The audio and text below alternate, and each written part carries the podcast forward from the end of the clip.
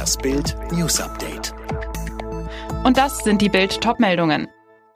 Corona-Alarm in Deutschland vom beneideten Vorbild zum Sorgenkind Europas.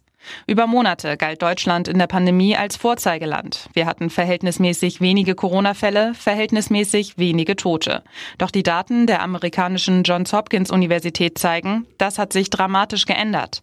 Von den fünf einwohnerstärksten EU-Ländern haben wir derzeit die meisten Neuinfektionen. Wie die Welt zuerst berichtete, gibt es hierzulande aktuell außerdem im Verhältnis zur Bevölkerung die drittmeisten Covid-Todesopfer unter den großen EU-Ländern.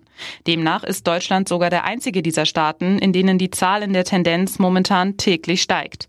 Wie konnte es so weit kommen? Alle Hintergründe lesen Sie auf Bild.de.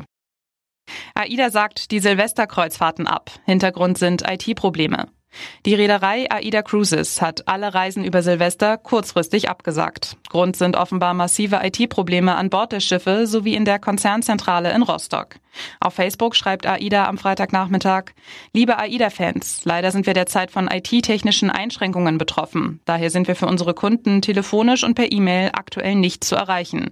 Davon betroffen ist insbesondere auch die notwendige Kommunikation zu anreisenden Gästen für die Reisen von AIDA Perla ab dem 26.12. bzw. der AIDA Mar ab dem 27.12. Daher müssen wir unsere Gäste leider darüber informieren, dass die geplante Anreise nicht möglich ist und wir diese genannten Reisen daher bedauerlicherweise absagen müssen. Was die Passagiere über die IT-Probleme sagen, lesen Sie auf Bild.de. Und jetzt weitere Bild-News.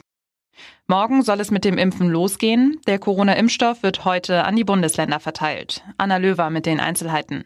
27 Standorte in ganz Deutschland werden mit dem Corona-Impfstoff heute beliefert. Von dort aus werden die mehreren 10.000 Dosen dann an die Impfzentren weiterverteilt. Und morgen geht es dann los. Zuerst sind die Alten, vor allem in den Heimen, und das Pflegepersonal dran. Das Ganze ist freiwillig, es gibt keine Impfpflicht. Bis Ende März sollen dann bis zu sechs Millionen Menschen in Deutschland geimpft werden können.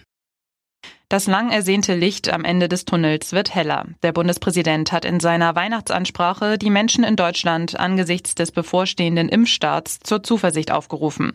Frank-Walter Steinmeier sagte. Wie viel wir doch miteinander bewegen können, das erleben wir gerade jetzt in der Krise.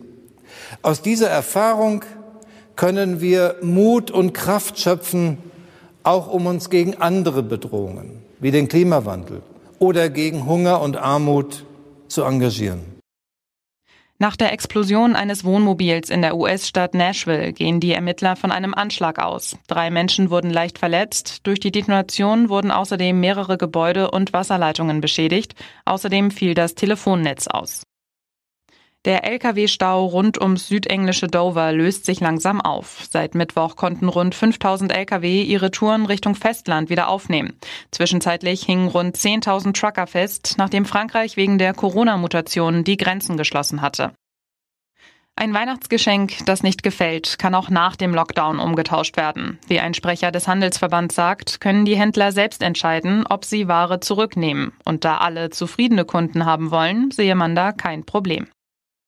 Alle weiteren News und die neuesten Entwicklungen zu den Top-Themen gibt's jetzt und rund um die Uhr online auf Bild.de. Mehr starke Audio-News von Bild gibt es auch bei den Tech Freaks, der wöchentliche Podcast über Digitales, Computer, Tablets und Smartphones.